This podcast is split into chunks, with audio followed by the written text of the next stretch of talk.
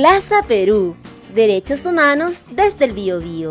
Es presentado por la Corporación y Oficina Jurídica Colectiva Justicia en Derechos Humanos y la Dirección de Extensión y Pinacoteca de la Universidad de Concepción.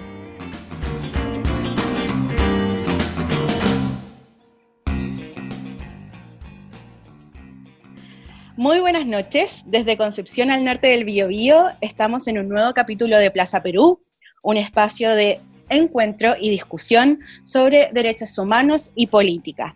El día de hoy vamos a tener un tremendo panel de mujeres hablando de género, derechos humanos y COVID, a propósito además de reciente nombramiento, después de mantenerse vacante el cargo por 54 días, de la periodista y militante de la UDI Macarena Santelices como ministra titular del Ministerio de la Mujer y Equidad de Género. Santelices, que se identifica con el ala más conservadora de la UDI, si es que pueden creerlo, llega en medio de críticas de parlamentarias de la oposición y además agrupaciones de base feminista. Luego de que trascendieran declaraciones que hizo hace un tiempo, eh, hablando en favor de la dictadura cívico-militar y además indicando a pocos días de su nombramiento, que no comulga con los movimientos feministas que buscan el caos la destrucción y la, y la descalificación. Para hablar de eso y otros temas, tenemos el día de hoy a nuestra one and only como invitadas a Natalia Borges Villagra. Natalia es abogada, licenciada en Ciencias Jurídicas y Sociales de la Universidad de Concepción y tiene un magíster en Derecho Internacional de los Derechos Humanos de la Universidad de Erlangen-Nuremberg. 10 de 10 me alemán. Eh, también es abogada asociada y miembro del directorio de la Corporación y Oficina Jurídica Colectiva, Justicia en Derechos Humanos, y es la directora del área legal y derechos humanos de la ONG Amaranta. Hola Nati. Hola Lai. Yay. Nuestra otra invitada es eh, Consuelo Herrera Monsalve. Consuelo, que es socióloga de profesión y activista feminista, chihuayantina de corazón también, trabaja en áreas relacionadas a género y trabajo, especialmente eh, respecto de trabajo remunerado, doméstico y de cuidados. Es la, la directora de vinculación y comunidad de la ONG Amaranta y además integra el proyecto educativo y literario llamado Niñas Revoltosas. Hola Consuelo, bienvenida a Plaza Perú. Hola, muchas gracias a todas, todos y todas por la invitación. Chiquillas, primero agradecerles la invitación. Eh, una de las razones por la que con el grupo de Plaza Perú, de este podcast inventado, eh, que pretende ser algún tipo de aporte, pensamos en Amaranta como eh, invitadas para hablar de género. Ustedes como miembros de esta tremenda ONG, quisiera pedirles un poquito que nos cuenten ¿Qué es lo que es amaranto? Ya, disparas tú, disparo yo. Ah. no, me creo que la en, en Amaranta, porque yo llevo un año, la construía más tiempo. Sí. Eh, Dale con entonces. Partimos con Amaranta hace ya más de dos años. Estamos trabajando como equipo. Somos ahora, actualmente, 11 mujeres profesionales de diferentes áreas, salud, educación, eh, comunicaciones, también tenemos el área legal, por supuesto, aquí con la Nati y Mayo. Eh, tenemos a diferentes compañeras antropólogas, eh, bueno, entre ellas también sociólogas, y que estamos intentando trabajar en torno a la generación de contenido para la prevención y erradicación de las violencias, sobre todo dirigidas a derechos humanos y en específico de género. Trabajamos varios temas porque cada una también tiene diferentes eh, intereses y especialidades, pero en específico nos conformamos como un espacio eh, de trabajo feminista eh, y que ya afortunadamente se ha consolidado dentro de la región, lo que nos pone muy contentas. Así es. Tenemos compañeros de Santiago y bueno, ha sido una labor activa y comprometida con la comunidad y sobre todo con las mujeres y disidencias. Súper, Consu, te agradezco mucho. También les mandamos un saludo desde ya a, todas las miembros de ONG Amaranta, unas tremendas chiquillas que han puesto lo multidisciplinario, los derechos humanos, que yo creo que todos los que hemos intentado poner nuestro granito de arena en este tema sabemos que es eh, la perspectiva que corresponde. Así que a Amaranta ONG, un abrazo muy, muy grande de parte de todos en colectiva. Chiquillas, ¿qué les parece si vamos un poquito al tema que nos convoca el día de hoy? En términos grandes le llamamos género, derechos humanos y COVID, pero por supuesto que no nos podemos abstraer de los últimos hechos que han salido a propósito de la pandemia, pero que creemos que solo han desnudado las diferencias estructurales que hay respecto a hombres y mujeres en la sociedad chilena, de lo que hablamos específicamente. Ha habido un, un aumento significativo de denuncias de violencia intrafamiliar, de violencia de género, de discriminación, y yo creo que eso se relaciona mucho, Nati, con lo que ustedes han visto en Amaranta y han podido guiar a víctimas de violencia intrafamiliar y violencia de género. Y quería preguntarte directamente cuáles crees tú, sabiendo que, eh, que tenemos mucho camino por recorrer, pero cuáles crees tú que son las materias urgentes en, en género ahora, al día de hoy. Bueno, yo creo que claro, como tú dijiste, en materia, en contexto del COVID-19, todo se exacerba. Eh, la desigualdad estructural que existe respecto a las mujeres, con anterioridad al COVID-19, se exacerba eh, en el contexto actual.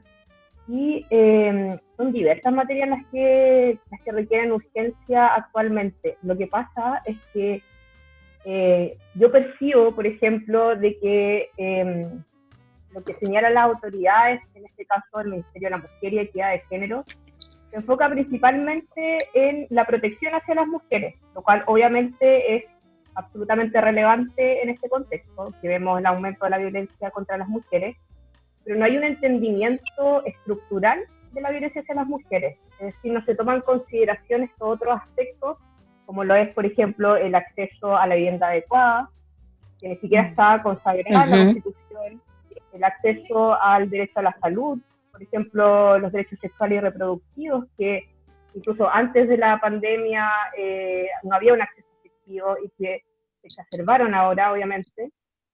Por ejemplo, eh, en materia de educación también, en materia laboral, ahí Consu también puede, puede aportar bastante con, con ese tema.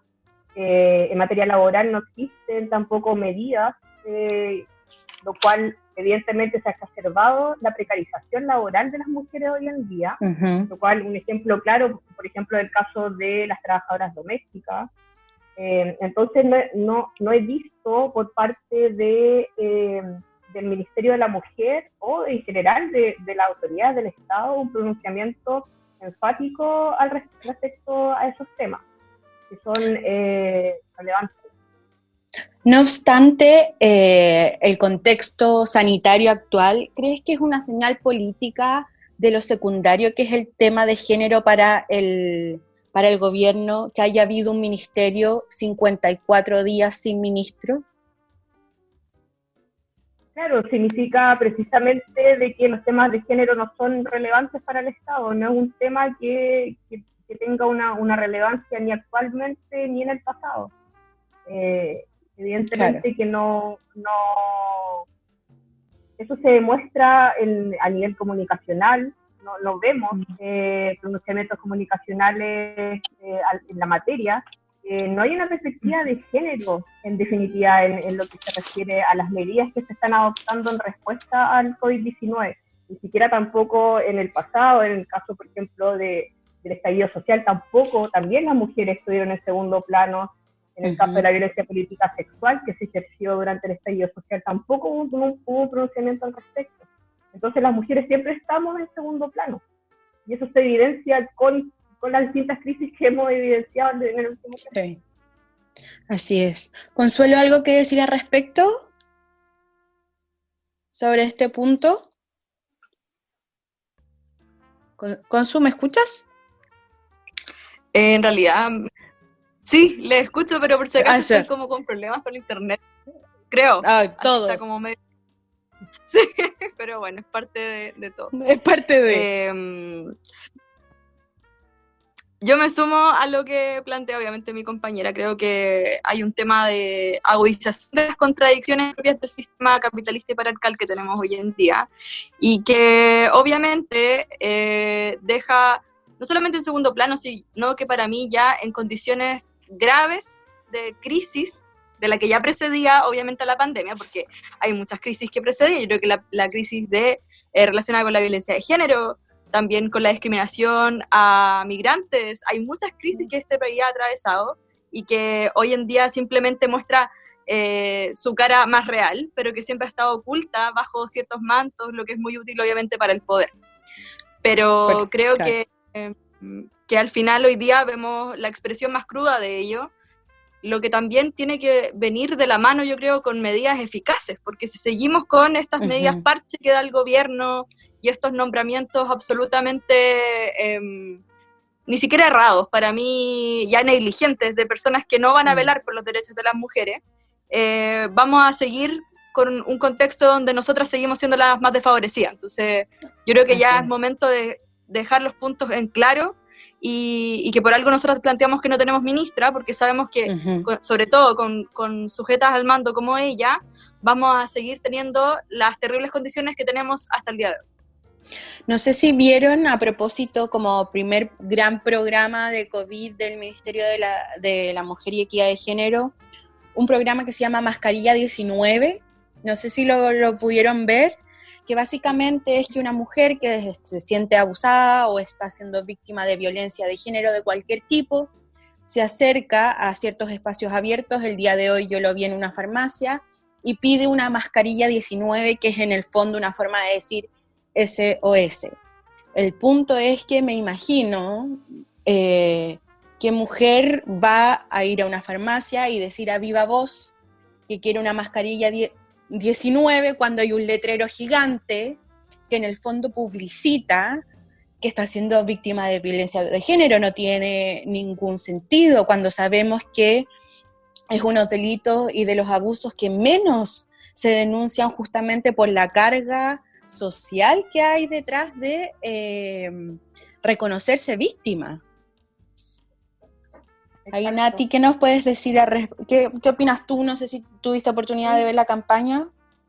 Sí, sí, sí tuve oportunidad y de hecho, bueno, me parece que esta medida se adoptó por eh, organismos internacionales, dieron como recomendaciones, por ejemplo, el Comité de, de la Convención Interamericana para Erradicación, eh, Sanción y Prevención de Violencia contra la Mujer, eh, estableció como una medida que podría aplicarse el tema de las mascarillas en las farmacias, supermercados, etcétera, los, lugares que están abiertos actualmente en cuarentena. Argentina también lo adoptó. Creo que fue una forma de también, en cierta medida, ir copiando también estas medidas que ya han sido adoptadas por otros países. Pero el tema que siento yo es que se adoptan estas medidas, pero no sé, existe mucha incertidumbre en cuanto a qué, en qué consiste esta medida como la incertidumbre que hay también en el caso de las denuncias, de los teléfonos donde se pueden llamar, porque, por ejemplo, claro, está el teléfono el 1455, orientación del Ministerio de la Mujer, pero es un teléfono solo de orientación, y eso no, mucho, no muchas lo saben, o, o que la denuncia tiene que hacerse directamente o a la PDI o al teléfono de la PDI, de carabineros, de fiscalía, eh, tampoco existe ese conocimiento. Entonces lo de las mascarillas ¿Qué pasa, qué pasa con lo de, las mascarillas? ¿Cuáles son las medidas que se van a adoptar una vez que se hagan esta denuncia en la farmacia? Eh, se, van a poner medidas de protección de manera inmediata, eh, se va a llamar a carabineros, carabineros de manera inmediata, como que hay mucha incertidumbre al respecto, como que siento que se implementan estas medidas, pero no se toman en consideración cuáles van a ser los pasos a seguir después de adoptarse estas medidas. Bueno, un poco improvisado, como lamentablemente ha sido la tónica del manejo del COVID. Eh, con su desviándonos un poquito del tema, pero yo creo que igualmente relevante para la, discusión. ¿Tú crees que a la luz de esta crisis sanitaria y de esta otra pandemia que una vez llamó la Nati, de hecho, en su columna del diario, esta pandemia también de la violencia de género que están viviendo muchas de las mujeres en, en cuarentena, ¿Tú crees que es el momento ya, el momento político, también a raíz del estallido social, eh, determinar finalmente, o sea, de que las mujeres nos unamos en el fondo eh, de una y buena vez para empezar a cuestionar la dicotomía de lo político y lo, perdón, de lo privado y lo eh, público y privado, eh, y también para discutir derechamente derechos laborales respecto de el trabajo doméstico y de cuidado. ¿Qué, mm. qué opinas tú al respecto?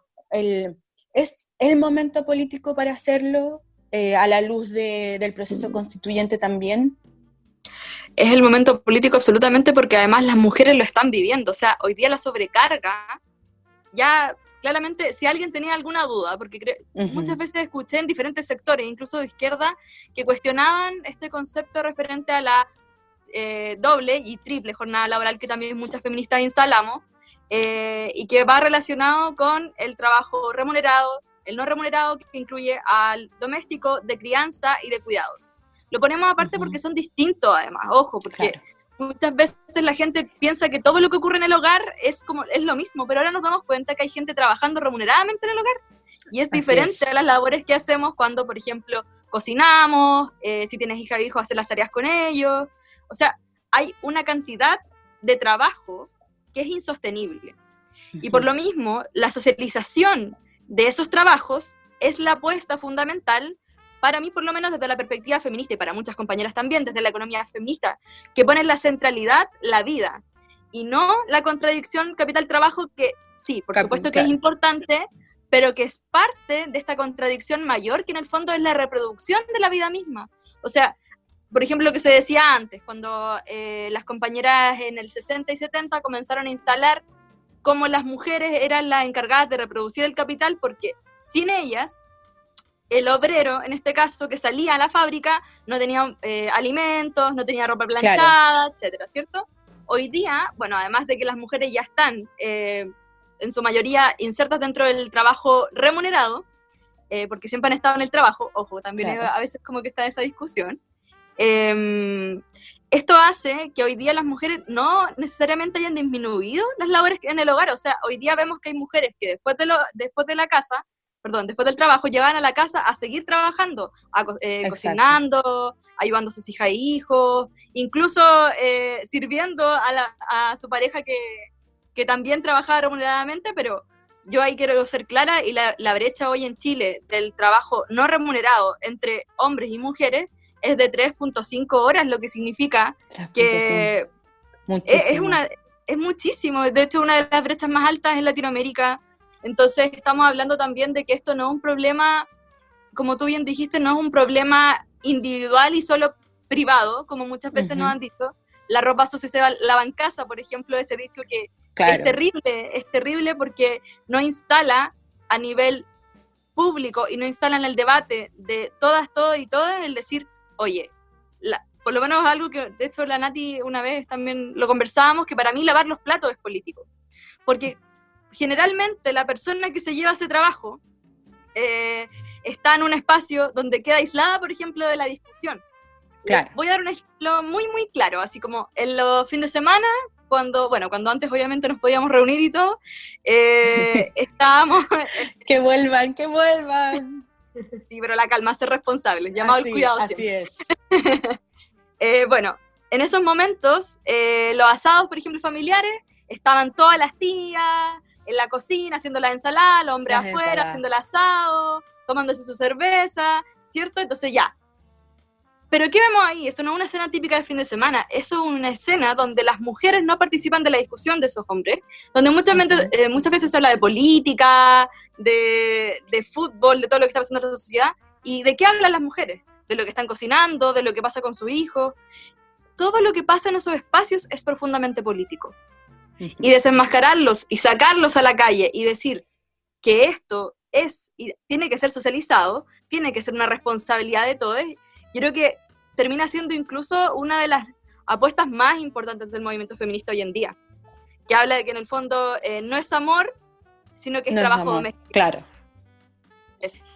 Eh, durísimo, sí, absolutamente, con su... Eh, yo creo que uno de los grandes logros del movimiento feminista ha sido poner de a poco en el tapete estas discusiones. y yo creo que hay un cambio Em, que se puede, o sea, tangible en las discusiones de las mujeres, o sea, yo creo que ninguna no ha conversado de, con sus amigas y darse cuenta que ha sido efectivamente víctima de violencia de género de muchas, muchas, muchas formas, que solo, que no tiene que ver solamente que a 10 de 10 amigas les hayan agarrado el poto en la micro, sino que tiene que ver con los micromachismos, con verse menospreciadas en la universidad, eh, verse cuestionadas por el largo de la falda, etc.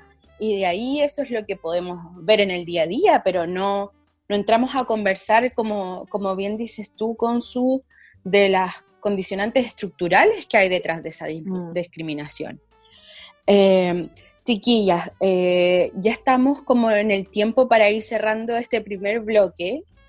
Eh, quería dar el espacio e invitarlas también a que nos puedan contar cómo trabaja Amarante específicamente con el tema de la violencia y si podemos hacer un llamado o a personas que estén escuchando, mujeres que se sientan víctimas de violencia de género, a lo mejor para que ocurra, para que acudan ustedes por orientación eh, y cómo podemos trabajar juntas creando, creando redes, creando comunidad. Mira, em, ah, respecto a, a, lo que hacemos en Amaranta, en específico respecto a la violencia contra las mujeres, eh, nosotras bueno, anteriormente, antes de la pandemia, ya teníamos una guía respecto a violencia intrafamiliar en específico, y ahora actualmente creamos otra guía en relación a violencia contra las mujeres en contexto de cuarentena. Esa guía la pueden descargar de nuestra página web y también eh, lo pueden encontrar eh, partes de esa guía en el Instagram de Amaranta como también en el Facebook de Amaranta.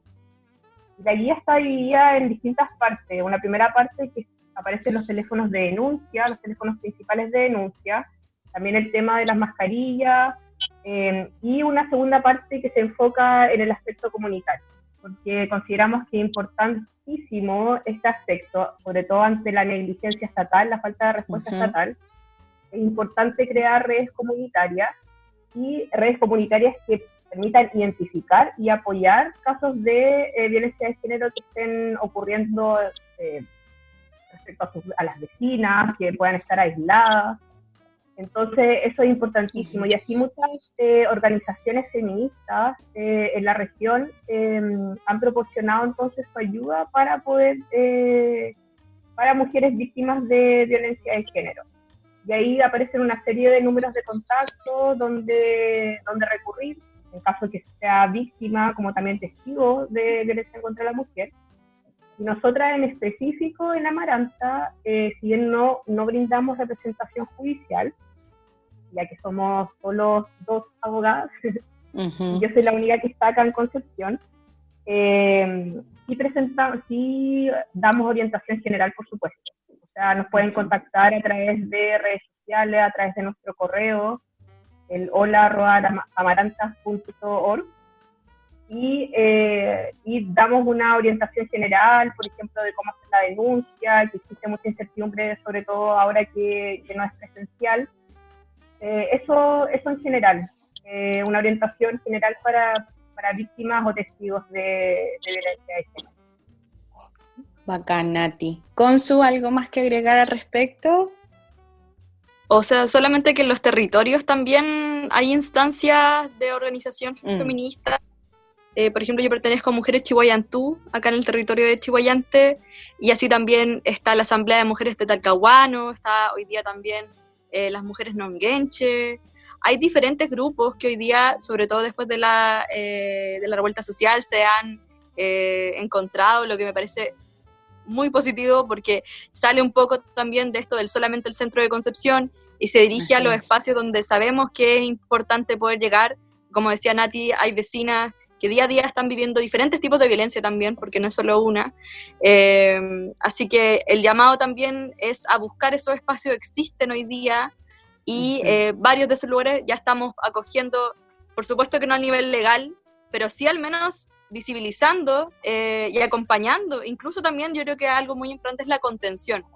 Muchas veces tenemos una perspectiva Ah, con el respeto que me merece, pero solo legal. pero yo no, yo no defiendo a nadie aquí. es verdad lo que dice con... Sí, pero es que a veces solamente se piensa que el apoyo es eh, la persona que te va a decir cómo va a conducir una demanda, cuando el apoyo, el apoyo para mí, el apaño feminista significa que tú vas a escuchar a una compañera que está viviendo violencia y que probablemente después de reconocerla incluso pueda volver con el agresor. Eso es súper importante también y mm. quiero mencionarlo, porque también en estas redes em, a veces pasa que llega información y tú quedas así como, ¿qué pasó, qué pasó con la mujer? Y recordar el ciclo de la violencia. Entonces también hay que instruirse. Eh, invito a las compañeras que están hoy día en esos espacios a formarse y formarse colectivamente, no necesariamente estudiar, me refiero formalmente, sino que leer, conversar entre nosotras, porque eh, hay otras formas de poder construir esta eh, educación también feminista, donde, como digo, el acompañamiento también es parte de una contención que es de compañera a compañera. ¿Ya? Y donde van a pasar cosas, entonces invitarnos a esa reflexión más profunda lo legal es importante, pero es una parte. Entonces, pero no es todo, sin lugar a dudas. Exacto, entonces invitar a, los territorios y a las feministas de esos territorios a seguir eh, acuerpándose, apoyándose en estos procesos de denuncia. Con Sunati les agradezco infinitamente por haber aceptado esta invitación. El llamado a todas está hecho. Esta es una discusión política, es una discusión pública que tiene que ver con nosotros como ciudadanas, como titulares de derechos humanos. Eh, así que les agradecemos a ustedes, a Amaranta por el tremendo trabajo que hace todos los días. Vamos a ir una pausa y luego vamos a volver a la sección de distensión, que se viene muy buena. Eh. Por mi piel morena borraron mi identidad. Me sentí pisoteado por toda la sociedad. Me tuve que hacer fuerte por necesidad. Fui el hombre de la casa muy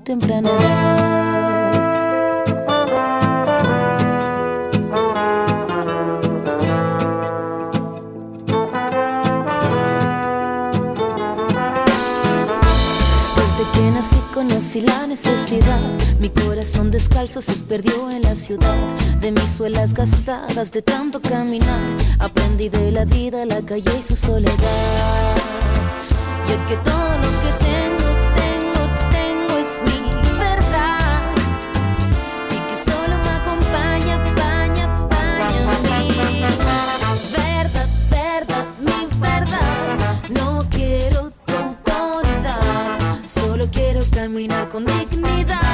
conquistar mi libertad.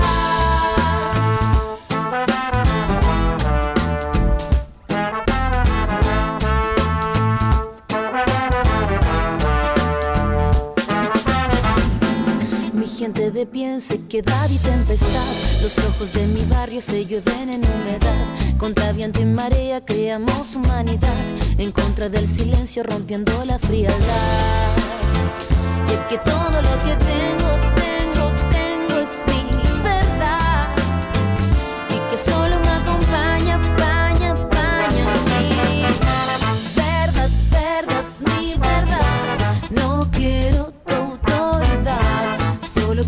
caminar con dignidad y conquistar mi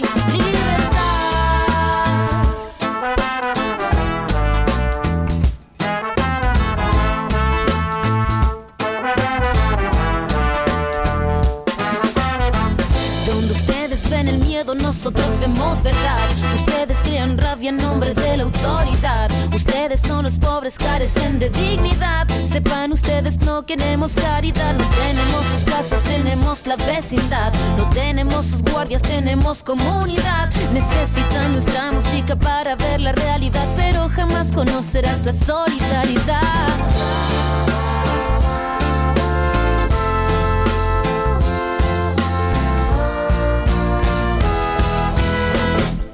Desde que nací conocí la necesidad. Aprendí de la vida, la calle y su soledad. Mi verdad. Música, maestro. Después de esta pequeña pausa, queridos contertulias, tulios y tulies, eh, vamos al momento de la distensión. Y hoy en día la semana pasada hablamos de astrología y cómo se ha vuelto la nueva religión de los millennials, sin lugar a dudas. pero otro que más que una pasión es un sentimiento, es ver memes de animalitos por internet, que básicamente es el único salvavidas que tenemos en estos tiempos. Natalia y Consuelo, expláyense lo que quieran sobre este tema y cuéntenos cuáles son sus mejores cuentas para ver animalitos por internet. Oh, un temazo, temazo total. Eh, no, de verdad ha sido la mejor terapia durante cuarentena ver animalitos. Pero yo creo que igual recomiendo a la audiencia que se hagan un Instagram porque las mejores cuentas están en Instagram. sí, lejos. lejos. Lejos que sí. Yo de hecho, a propósito de los memes de animalitos, descubrí que soy más persona de gato que de perro. Siempre había pensado lo contrario. Y ahora lo único que quiero es un gato si es que no temiera por mis bellas cortinas. Tengo que decirlo, lo siento, lo siento, me castigo. y, muy buenas. Sí. No, perrito haciendo cosas. Yo creo que perrito haciendo Perritos haciendo cosas es uh. el Instagram que me salvó la vida, eh, bueno, durante la revuelta también, cuando, estaba todo mal, cuando ve noticias horribles de Paco y esas cosas. Eh, no sé, bueno, la cosa es que eso me salvaba. Eh, lomitos suavecitos post. Lomitos suavecitos. sí. Eh, ahora los carpinchos también, que ahora se han puesto de oh, moda. sí, se han puesto full de moda.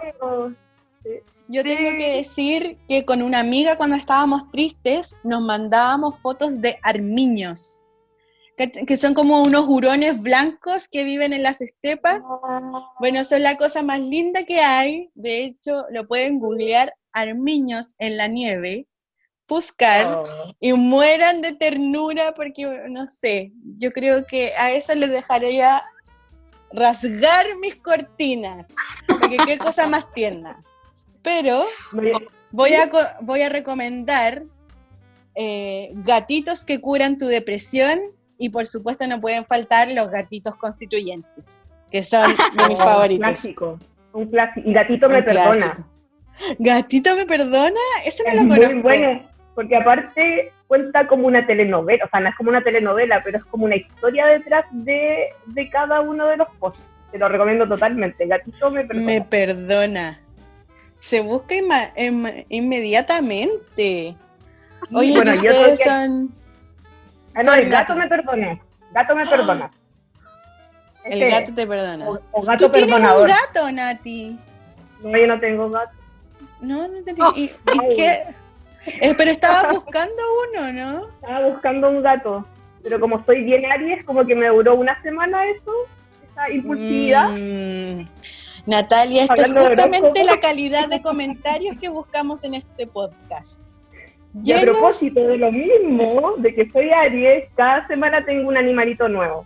Por un tiempo fue el gatito constituyente, después fueron los perritos, ya no, la, semana pasada fueron las cabritas, Baby Goat. Hay una página en Instagram igual. y ahora pasé al otro nivel.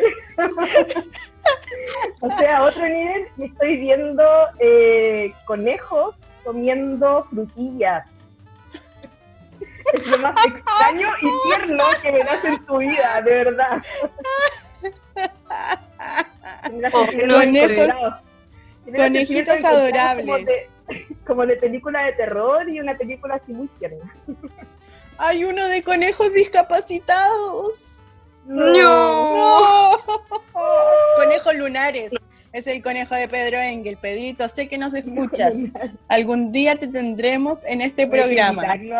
Sí, Ay, no sé. Yo siento que a mí me pasa que ver igual imágenes de hamsters de bueno de monitos del monte porque para no irse tan lejos también me ¡Oh! encantan los monitos del monte. Monitos del monte. Son preciosos son y son también muy chiquititos y como no protegidos también como que andan por ahí siempre tienen que andar escapando. Así que yo creo que cuando también tengo pena veo como monitos del monte con esos ojitos chiquititos y como no son demasiado hermosos son hermosos. Oh ternura ya saben millennials si lo están pasando mal durante estos tiempos de COVID, recurran a memes de animalitos. Hemos pasado desde los gatitos que curan tu depresión, por los monitos del, del bosque, del monte. Monitos del monte. Monitos del monte, sí, me, hay como un flashback de novela de TVN. Eh, y terminamos con los conejitos que comen frutillas, que al parecer es el nivel máximo de serotonina que va a liberar tu cerebro eh, viendo a esos animalitos del... No, y los perritos nunca fallan. Los perritos son el amigo de todos. Eh, siempre va a haber espacio para los perritos. De en las marchas en tu vida. en las marchas.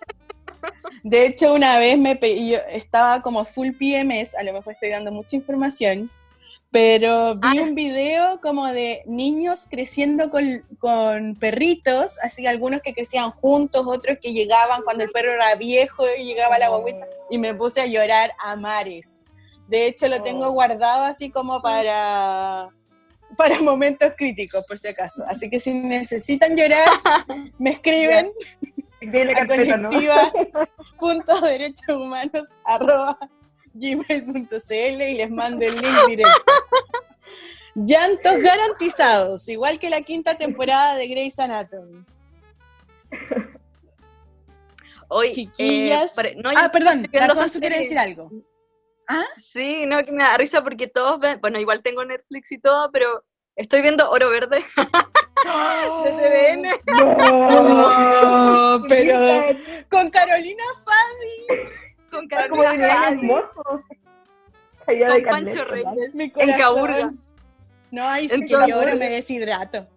Sí, estoy viendo, estoy viendo Oro Verde porque ya me terminé su cupira. Así que recomiendo también esas novelas. recomiendo esas novelas porque también no, no, pasa nada, no son como ahora, bueno, nunca, o sea, a lo más pelean por amor, pero es aburrido.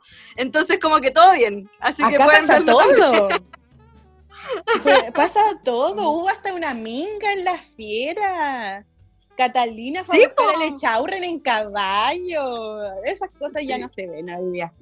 No. Queremos más caballos en la TV. En su, cupira predijeron el, el futuro porque hubo una cuarentena. sí. sí. El viejo retamboreado. Sí, el viejo inauguró el cementerio. Sí. Vamos a ver qué autoridad lo inaugura ahora. Oh, lo dije y que. Ojalá que varios. Ojalá, ojalá que varios. Pero ninguno de los que nos caen bien. Para que sepan. Ya, y con esta salida de pauta, vamos a poner término a nuestro momento de distensión y al programa de día de hoy. Consuelo, ha sido un gusto tenerte con nosotros. Gracias por tu trabajo, por la claridad de, tus opiniones el día de hoy. Y a nuestra Nati, un beso. Nos vemos en la reunión de mañana. por Zoom también. Por Zoom gratis. Porque, porque precario. Un abrazo a todos, Nati, Consuelo, a nuestros oyentes del día de hoy. Gracias por eh, escucharnos esto fue Plaza Perú, Derechos Humanos desde el Bio, Buenas noches.